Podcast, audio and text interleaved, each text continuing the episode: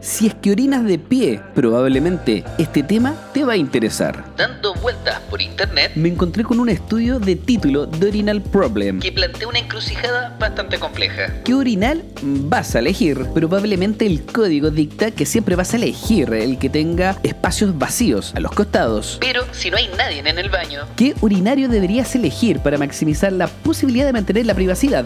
Es decir, minimizar la posibilidad de que alguien ocupe el orinal de al lado. estos especialistas en matemática y ciencias de la computación Tuvieron que aplicar diferentes modelos matemáticos probabilísticos en donde encontraron que si se basan en la cadena Markov, podrían encontrar una solución práctica para poder cambiarle el agua a la aceituna. los resultados de esta investigación. Sugiere que en mayor parte uno debería elegir el urinario que está más alejado de la puerta. Aunque existen, Muchas variables y la toma de decisión puede variar. según el número de personas, la luz, y la cercanía y también las ganas de ir al baño.